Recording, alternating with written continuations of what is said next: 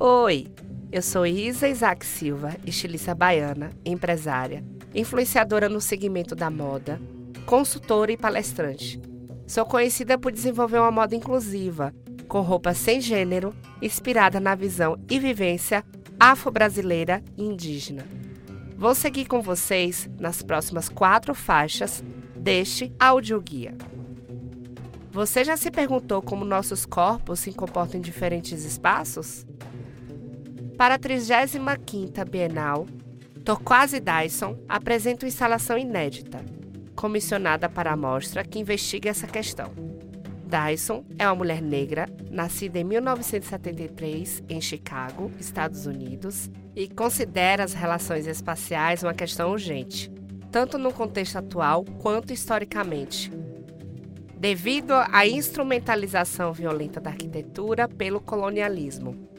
Ela pensa sobre as maneiras pelas quais corpos negros e pardos agenciam os espaços naturais e construídos, bem como suas estratégias de autoemancipação e libertação espacial.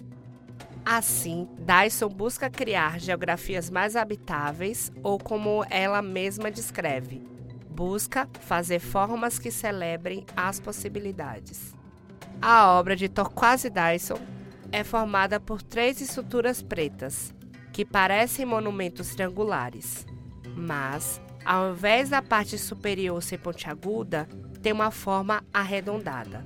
Todas possuem as mesmas dimensões, aproximadamente 3 metros e meio de altura, 1 metro e meio de profundidade e 2 metros e 20 centímetros de largura. Cada uma das estruturas é composta por duas partes iguais, como se o triângulo tivesse sido cortado ao meio. Sobre essas duas metades há uma chapa de metal que as envolve desde a base e faz um arco na parte superior. Isso faz que haja um vão entre as duas metades por onde é possível passar uma pessoa. As três estruturas estão dispostas uma atrás da outra, como em uma fila indiana com um espaço de aproximadamente 7 metros entre cada uma delas. Para a criação dessa instalação, Dyson realizou uma pesquisa numa ruína chamada Casa da Torre de Garcia Dávila, localizada no município de Mata de São João, na Bahia. Historicamente, foi propriedade de Garcia Dávila, homem conhecido por ter perpetrado um regime atroz de escravidão indígena e das populações negras entre os séculos 16 e 18. Nas fotos atuais, as ruínas dessa casa têm paredes feitas de pedras enegrecidas e entradas em formatos de arco.